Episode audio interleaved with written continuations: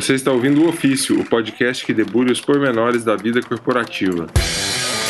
Fala galera, aqui é Túlio Ked e eu sou designer de puffs de alto padrão. Fala galera, aqui é Pablo Funchal, gerente de piscina de bolinhas para empresários. Aqui é Vinícius Macarrão, Tobogã e Madinir. E aí galera, aqui é a Juliana, head de pintura corporativa.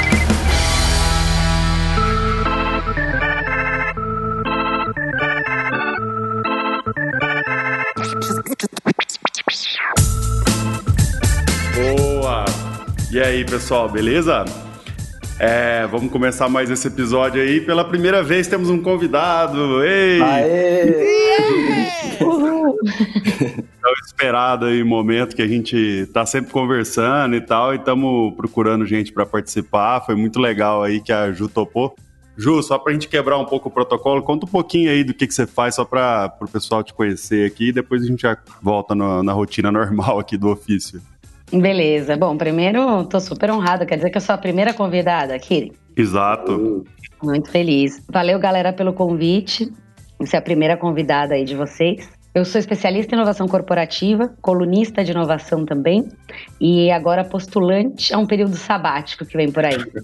Aê! Então você vai participar do nosso próximo episódio, que é o, o sabático. Maravilha. Bom, então, estamos aqui com convidada super especial aí para a gente falar desse tema aí de inovação fake nas empresas aí. Né? Aonde que a gente vê esse assunto, né? Acho que se a gente for remontar um pouco da história de, de tudo isso que a gente vê, que a gente chama de inovação hoje nas empresas e que muitas coisas a gente pode considerar como fake, veio como derivado do Google, né? Apesar da Microsoft ter virado um, um baita de um império, assim, muito antes do Google, acho que o Google que veio com essa, essa postura de ah, dá para ter escritórios mais legais, dá para trabalhar de bermuda, de camiseta, não preciso vestir um terno para ser cool, né? E isso desdobrava um monte de coisa dentro dos escritórios. Essa é a mesma visão que vocês têm também? É, começa aí no Google, alguém tem alguém antes, assim, que a gente. Às vezes, sei lá, né? Vai ter alguém do Vale do Silício falar, não, na verdade, no Netscape a gente já fazia isso 10 anos antes, né? Antes de ser modinha. Before it was cool, né?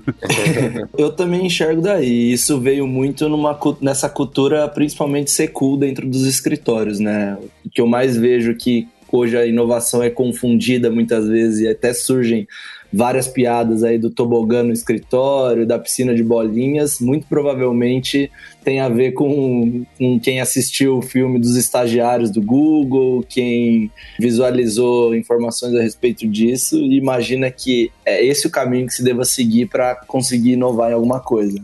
Cara, mas eu lembro da- na época da internet a manivela de ver uma foto do escritório do Yahoo, era bem assim também.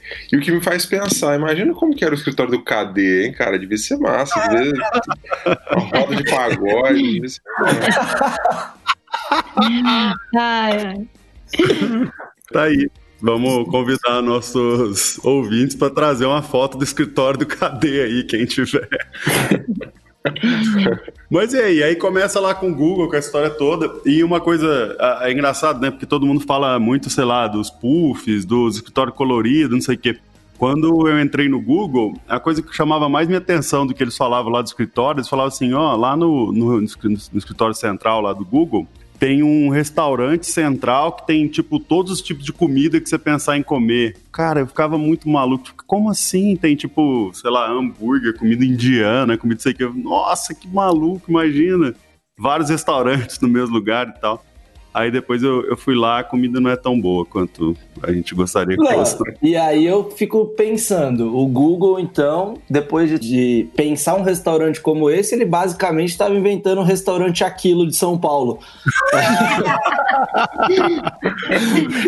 Eu nunca vi, cara. De quarta-feira, no restaurante que a gente costuma ir, tem comida árabe, feijoada, crepe e comida japonesa, cara. É brincadeira, é pra qualquer um pra ficar louco, velho, na hora de se servir. Ainda tem o churrasqueiro no final.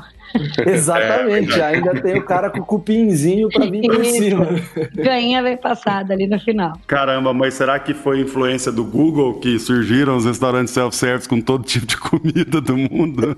Ah, eu acho que nessa inovação o Brasil tá na frente, cara. Sempre que a gente recebe estagiário aí de, de outros países vem para cá, uma das coisas que eles mais surpreendem no Brasil é com o restaurante por quilo, cara. O cara até brincava, um, um último que foi muito engraçado, um argentino, ele sempre falava: é quilo hoje? Vamos no quilo? ficava em choque do que, que, acontecia naquele restaurante, aquela suruba culinária, né, cara? Não jamais esqueceremos do sushi de pizza, ou pizza de sushi, sei lá que é aquilo. Tinha um dos grandes bancos aí que eu trabalhei, há muito tempo atrás, quando eu não tinha nem paredes coloridas e não podia ir de bermuda, precisava de gravata ainda para você ficar mais tempo ali dentro do, do, do, conglomerado, o restaurante já era nesse sentido. Eram ilhas que você recebia todo dia. Então tinha a ilha do mexicano, ilha do vegetariano, ilha da salada, ilha do churrasco. Aí de vez em quando eles mandavam uma vivenda do camarão lá também. Isso tudo para a gente ficar mais tempo ali dentro do ambiente e não, não precisar sair para comer, né? Mas já tinha essa parada de vários tipos de comida também à disposição. Interessante, né? Que os modelos não são tão novos quanto a gente imagina, né? É. Mas isso aí começa a, a, puxar o ponto principal da discussão aqui, que é o quanto que essas coisas fazem diferença ou não, né, no, no trabalho e se tem essa inovação ou outras, né, se elas têm impacto realmente ou se simplesmente alguém fez algum dia porque era legal e, e aí todo mundo copia até hoje, ou não, justamente porque é legal que as pessoas copiam, né? Que acho que é um pouco do, de como que eu me sinto, assim, também. É, o que eu acho interessante dentro disso, né, Tulião, é, que muitas empresas aplicam alguns modelos muito parecido com o formato que eu faço de academia, né? Que vai lá, faz um plano de assinatura, que seria a compra dos puffs coloridos e abastecer as gavetas de post-it espera seis meses e depois tem que tomar uma providência lá presencial para entender o que, aconteceu, né? Que ainda não perdeu peso ou o que, aconteceu que ainda não tem nenhum resultado de inovação. Então, vocês já visualizaram situações como essa? Você, Ju, nas andanças, nas pessoas que você conversa, outras é, heads de inovação das empresas, tem muito ainda isso na prática, empresas que meramente seguem um protocolo de criar sala colorida, comprar post-it e depois cobrar resultados depois de algum tempo, né? Por que, que isso acontece dessa maneira e, e o que está errado dentro disso tudo? Né?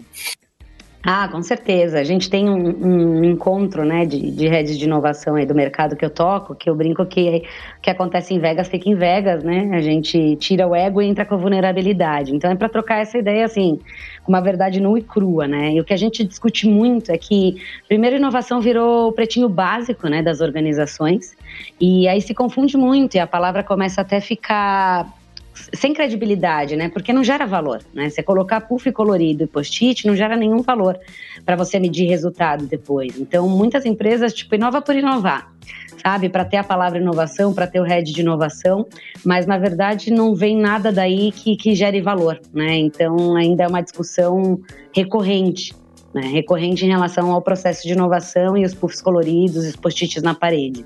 Então, e aí entra na discussão, é porque aí eu posso falar tranquilamente, né? Porque na Dunder Mifflin tem algumas dessas coisas e tal. Não sinto julgado aqui de estar tá fazendo isso. Vocês também trabalham em escritórios legais aí, provavelmente. É, mas é óbvio, né? Uma, uma das preocupações que a gente sempre teve lá foi, tipo, não comprar coisas que a gente já sabia que a galera não ia usar, assim, né? Essa é uma das boas experiências que a gente tem, inclusive, porque tinha coisa também que eu falava, nossa, vamos comprar esse negócio, ninguém nunca vai usar, pra que, que vai fazer isso e tal? E na verdade tem coisas que a galera usa até, tipo, quebrar, assim, de tanto que é, sei lá, entre aspas, útil, né? No sentido de entretenimento, mas sim, é utilizado. Então, pebolim é surreal, assim, as pessoas jogam pebolim na Dunder Mifflin sem parar, assim, é o tempo inteiro tem alguém jogando lá. E de verdade eu fico feliz, assim, não é um negócio que eu passo lá e fico, nossa, as pessoas estão perdendo seu tempo aqui, sabe? Fico feliz que a gente comprou e as pessoas têm noção do trabalho, da responsabilidade delas. Ótimo que elas estão se divertindo ali, né? Mas eu não sei qual é o limite, não. Eu não sei se tem coisa que a gente faz que é simplesmente seguindo a onda, assim, a modinha, sabe? É engraçado. Ô, Macarrão, eu fiquei sabendo que lá na Dunder Mifflin tem campeonato de pembolim para decidir o próximo sócio. e pior, quem, quem fica por último é quem ganha a vaga. ai, ai.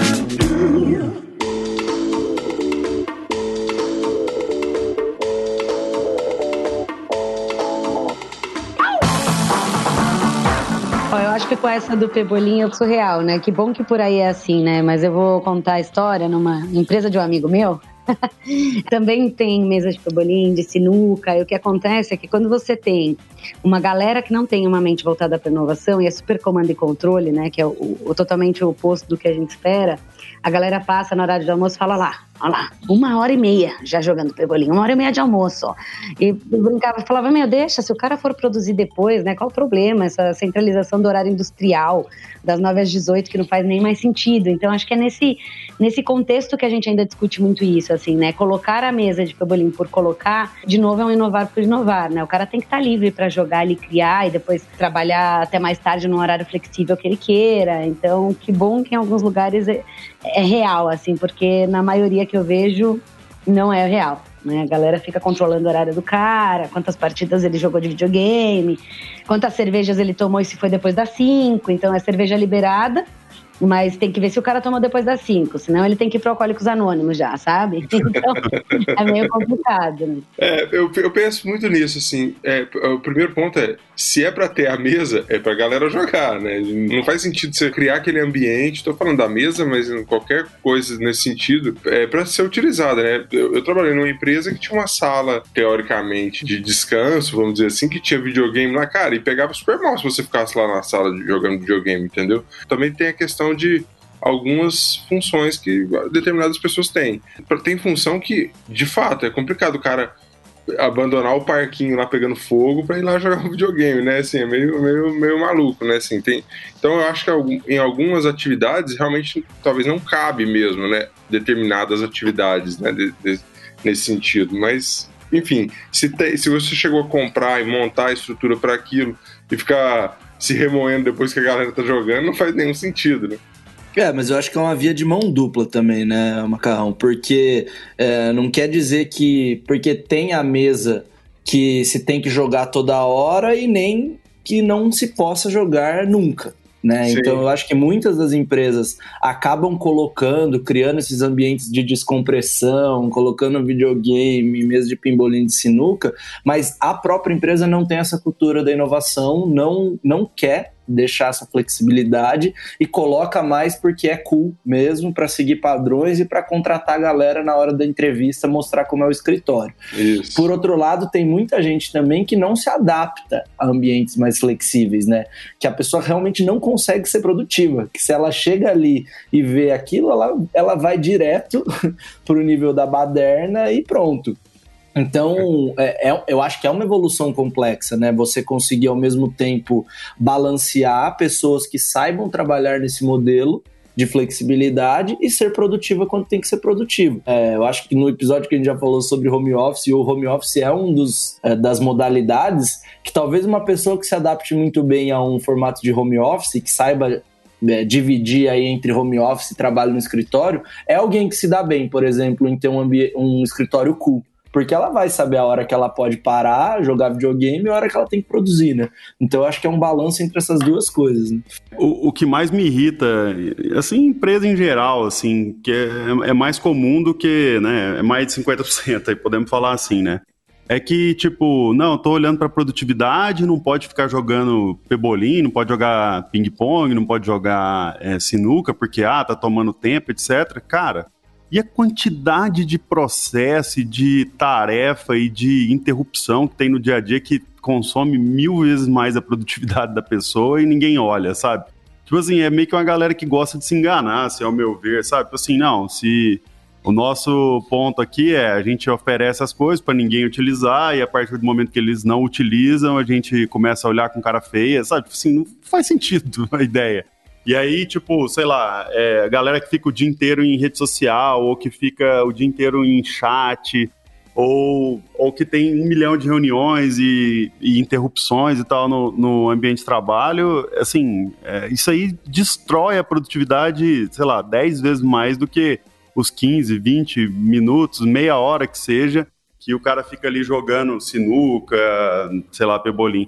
Isso é muito engraçado, né? Eu nunca vejo as empresas tomarem essa postura para olhar para esses outros pontos que, que, dão muito mais problema, assim. É, é a sinuquinha online, né? talvez tenha o mesmo ou pior efeito do que ter uma mesa de sinuca no escritório, mas isso não é visto fisicamente da mesma maneira, né? Então acho que é um dos grandes problemas, não saber visualizar onde estão as, as, as barreiras aí da produtividade, não só no, no, ambiente do escritório. Ah, então, nesse ponto aí eu talvez traga um, um, outro olhar, assim, eu acho que a partir do momento que a gente acha que o funcionário que precisa se adaptar, que ele tem que é, se autorregrar, em, em, que começa a existir regras né, de tempo, de horário e tal, a gente já não está falando de inovação, né? É, a inovação, de certa forma, ela acontece de forma sustentável, né? Quando você consegue criar a cultura da inovação. Então, esse é o primeiro ponto. E quando é um cara que pensa que o cara só pode jogar 15 minutos ou ele tem que se autorregrar, já não é um ambiente de inovação, é a meu ver, né? Porque, assim, se a gente for pensar, o ócio, ele é extremamente criativo. Isso é super comprovado é, e as empresas não entenderam ainda. Então, assim, se naquele dia aquele cara está extremamente estressado e ele precisa ficar uma hora fora no ambiente de descontração para voltar mais produtivo, faz muito mais sentido do que ele ficar 15 minutos e não voltar produtivo ainda porque a mente dele não descansou, né? Eu acho que tem um livro Sociedade do Cansaço, né?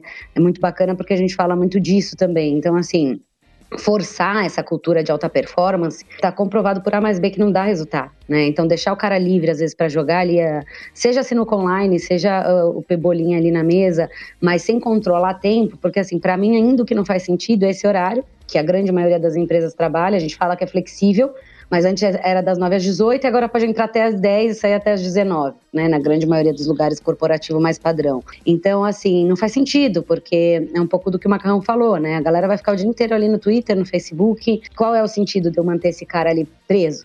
Então, acho que pro, pro ócio criativo existir, eu não posso ter muita regra, né, de tempo, assim. Eu tenho que deixar a estrutura mais solta e mais fluida nesse sentido. Bacana.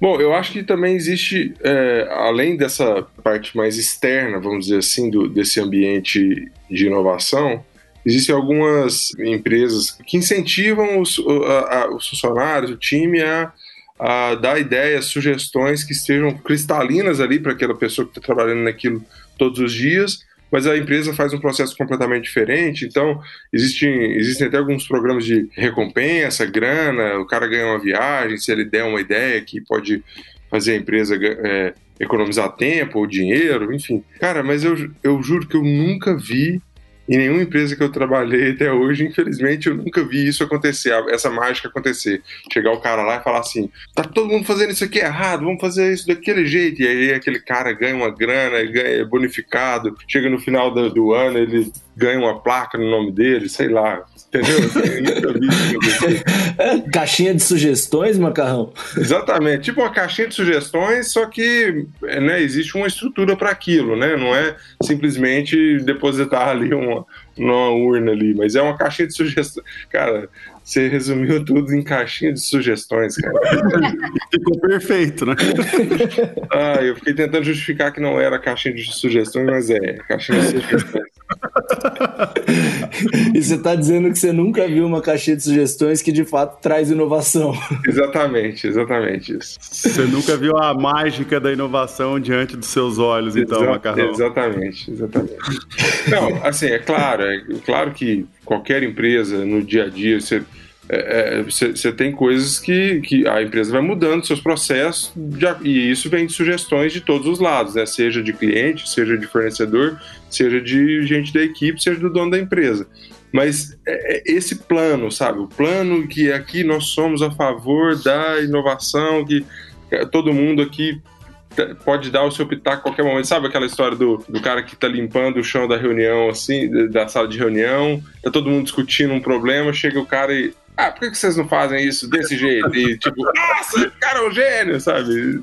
Eu nunca vi isso acontecer. Mas isso você está dizendo num contexto de que muitas vezes as empresas dizem que promovem uma escuta ativa aí a respeito de, de vários colaboradores, né? Que as pessoas Exato. podem contribuir na solução dos problemas, mas na prática não acontece. Basicamente Exatamente. é isso que você está dizendo. Exatamente. Que não tem de fato uma abertura. E se tem, ela é fake. É, você põe a caixinha de sugestões, aí depois você pega, pede para alguém pegar a caixinha de sugestões e passar jogar, na máquina e, de picotar papel.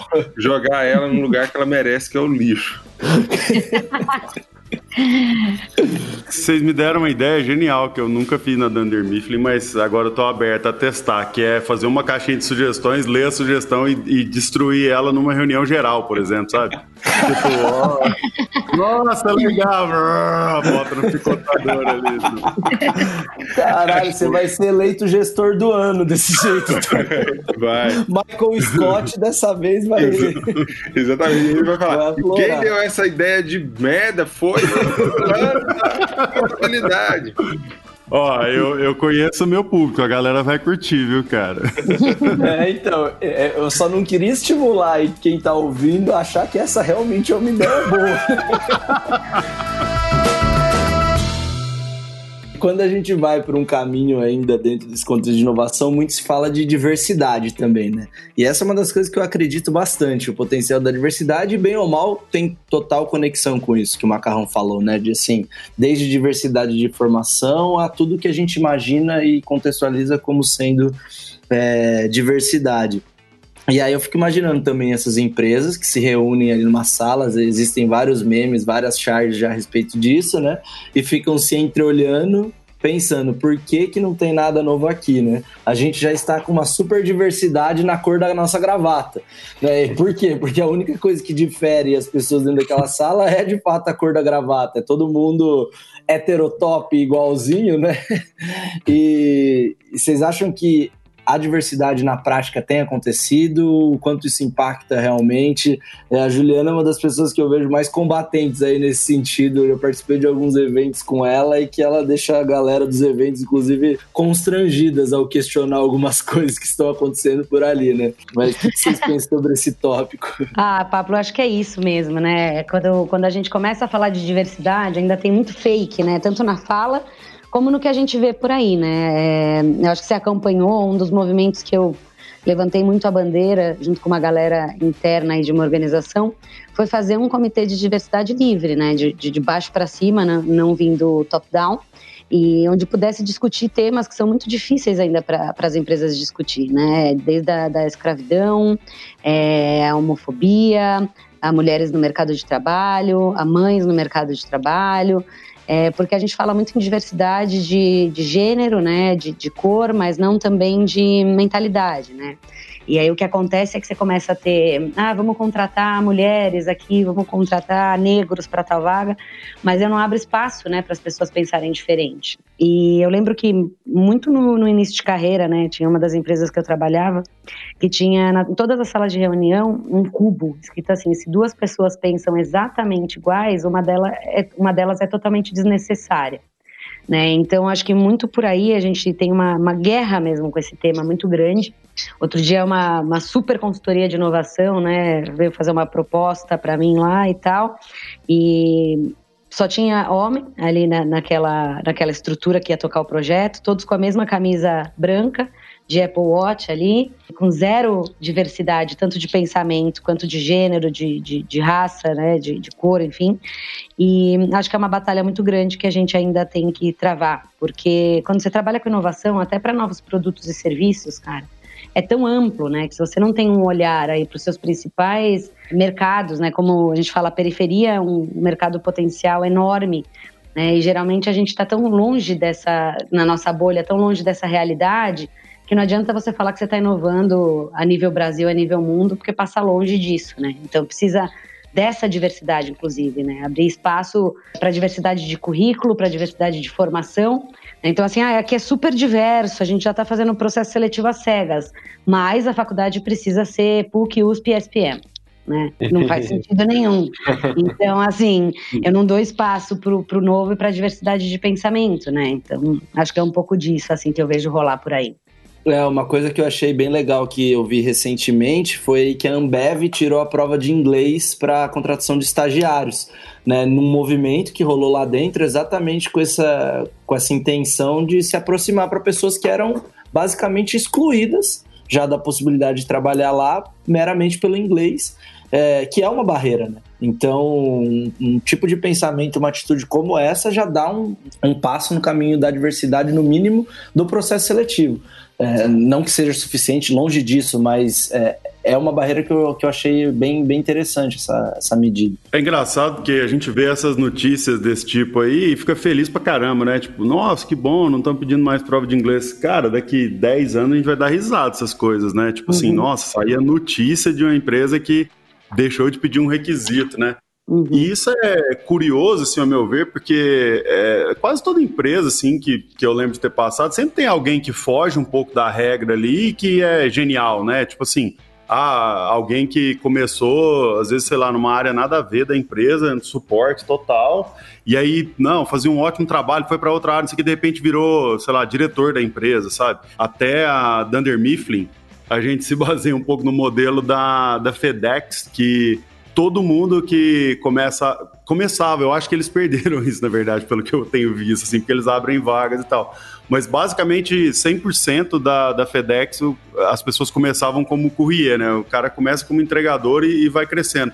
Então, tipo assim, para que colocar limitações de, ah, não, qual língua que fala, se nunca vai usar outro idioma, ou não, tem que ter de uma faculdade específica, né? Alguma coisa assim. É bem curioso isso mesmo. É, nunca vai usar outro idioma se não trabalhar com você, né?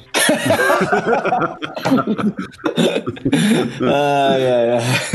É, esse é um bom ponto também. Eu posso fazer legenda em português para as coisas idiotas que eu falo. Ô, oh, Maca, eu tô amando o seu purismo aí ao português, cara. Você tá um defensor muito grande. Cara, mas muito hipócrita ao mesmo tempo. Cara, é muito nesse ponto que eu sou um pouco cético a essa questão de inovação. Vou usar um termo pode ser um pouco pejorativo aqui, mas essa maquiagem que a gente vê, né, desse ambiente de inovação e tal, sendo que a verdadeira inovação está nessa questão da diversidade, né? E a gente tem tudo na nossa mão, nós somos uma das sociedades mais diversas do mundo. É, a gente tem essa oportunidade de trabalhar com gente diferente, de de conhecer o outro lado da coisa, trabalhando com pessoas que têm, é, para usar o termo em inglês, backgrounds totalmente diferentes dos nossos. Olha Olha o cara me criticando. Substitui aí, bota uma palavra melhor aí, cara. Põe em português, vai, força. É. É, outra inovação importante no nosso, no nosso mercado atualmente é a oportunidade que você tem de levar o seu pet para o trabalho. Não, e, e para mim isso realmente é uma inovação até então, né? Porque a gente vive num contexto de cada vez mais as pessoas são pais e mães de pet e não tem babá, né, para deixar, você tem que pagar um hotelzinho ou deixar em casa o cachorro sofrendo o dia inteiro. O fato de poder levar para o trabalho, não sei nem se considera uma inovação em si, mas no mínimo é um nível de facilidade aí para os colaboradores que ajuda demais né, no dia a dia. Cara, mas assim, nada contra pets, eu tenho até amigos que são. É, mas...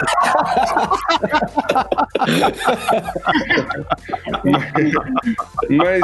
o cachorro e o gato não conseguem ficar um dia inteiro em casa fazendo o papel de advogado do diabo aqui. Claramente você não tem pets, né? É, é claro, eu entendo a diferença que faz o pet passear. Eu, eu, eu, eu assisto aquele programa do domadores de pets. É, é um mexicano, não é isso? Isso, é, isso. domador de pets lá. Então o cara fala disciplina e passeio. Ele esqueci, ele usa um outro nome para passeio, mas enfim. Eu entendo que é bom pro cachorro sair de casa e tal, eu sei de tudo isso, mas assim, não tem essa diferença, tipo, o pet não precisa. Ele pode ficar em casa, não pode? Você não passa dois dias no escritório direto. Macarrão, eu sinto lhe informar, mas você sobreviveu a 10 episódios. Mas você acaba de ser cancelado pela Luísa Mel. tá cancelado. Olha, geralmente, assim, o que acontece? O cachorro, muito menos, né, Macarrão? O cachorro, ele tem uma dependência até emocional, né? Acho que do dono tal. Quando eu fui adotar um bichinho, eu pensei muito nisso, né? Passo é, 12, 14 horas trabalhando aí, o que já não é nada saudável, a gente precisa reduzir, né? Essa cultura precisa ser repensada, mas a gente passa hoje umas 12 horas fora de casa. Se você contar ainda quem trampa longe, e pega duas horas de marginal para ir, duas para voltar, você está falando o cara passar muito mais que 14 horas fora de casa, né? Então o ideal é que não, né? Que ele não tenha um bicho nesse sentido, ou se ele puder levar para o trabalho, né? Isso ajuda. Agora gato fica, né? Gato consegue é, tranquilamente ficar aí um dia sozinho. É, mas vocês falando desse ponto é muito interessante. Eu questionava muito também essa, essa cultura de levar bichinho para o trabalho, o, cachorro com crachá aparecendo no LinkedIn, parecia que era só para isso, né? o cachorro com crachá. É, tem vários cachorros com crachá, funcionário do mês e o caramba.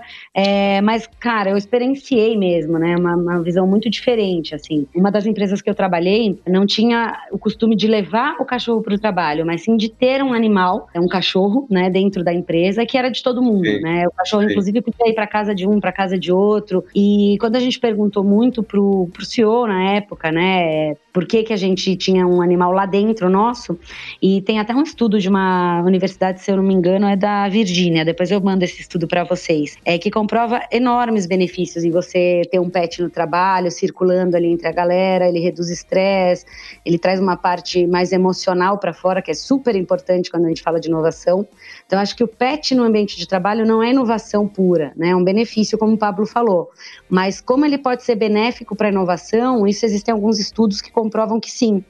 E até para o não burnout ou algo nesse sentido, né? Então acho que ainda é um tema que vale ser bem explorado. Ah, que massa! Eu tô vendo que a gente faz as coisas na Dunder Mifflin mais ou menos certo. É, lá a gente tem pets, é, dá para levar assim e dá muito trabalho.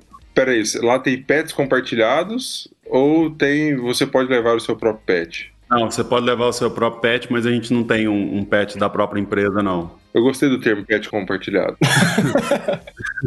e, e, dá certo, viu? É, é, dá certo. Eu tem clientes que, que têm pets compartilhados.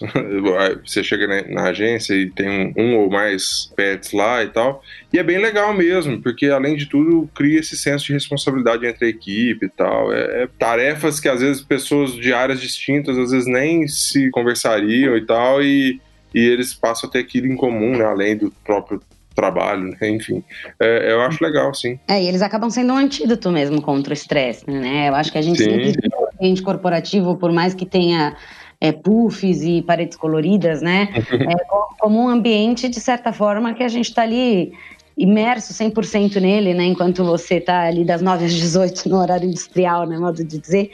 E acho que o, o, o, pet, o cachorro, o gato, o que for, ele traz um ar mais familiar ali para o ambiente também. Então acho que as empresas estão apostando um pouco nisso, mas não pode ser só para a gente ver, né? Tem que o cachorro tem que poder circular, tem que ter é, horários, tem que fazer exercício físico, né? A gente, eu lembro que o nosso cachorro no início estava bem gordinho, então contratou, contratou uma personal para o cachorro jogar bola com ele e tudo mais. Então acho que tem que ter um cuidado, um olhar, não pode ser só para marketing, sabe? É... Cara, e acabou de me cair uma ficha. Agora eu entendi para que serve a piscina de bolinha, cara. É para jogar pro cachorro. Tava esse aí dentro do escritório, cara. E a Ju acabou de comprovar uma das frases aqui, né? Que a gente vai discutir naquele episódio sobre frases se são verdadeiras ou não, de que cachorro que tem dois donos morre de fome ou fica gordo demais, aí o cachorro com muitos donos tava gordo mesmo. Exatamente. Realmente aconteceu. Não, é isso mesmo, teve que, como é que chama? Adestrador, né? Adestrador e, e brigar e falar, pô, não pode cada um vir aqui dar uma, um biscoitinho, uma raçãozinha diferente e tal, e aí a gente teve, inclusive, aprender a se, se autorregular ali nos horários com o cachorro e tal, então trouxe uma responsa, um, um sentimento de equipe também assim muito grande, que foi bastante foi bastante bacana vivenciar assim. Mudei minha visão. É a evolução de dar um ovo pra galera criar, né? É. muito bom.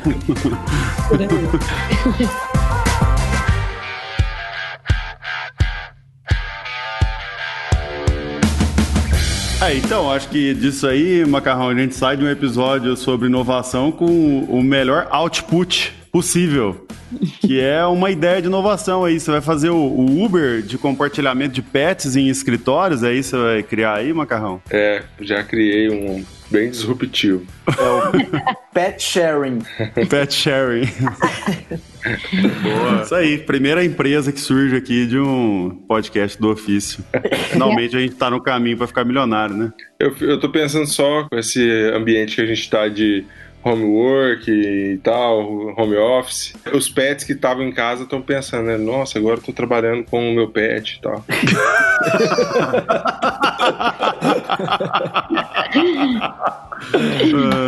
agora eu posso levar meu pet para o trabalho. Sensacional. Muito bom. Valeu, Bom, galera. Valeu. Valeu, galera. Obrigado, Ju. Obrigada, gente. Valeu. Tchau, tchau. Tchau.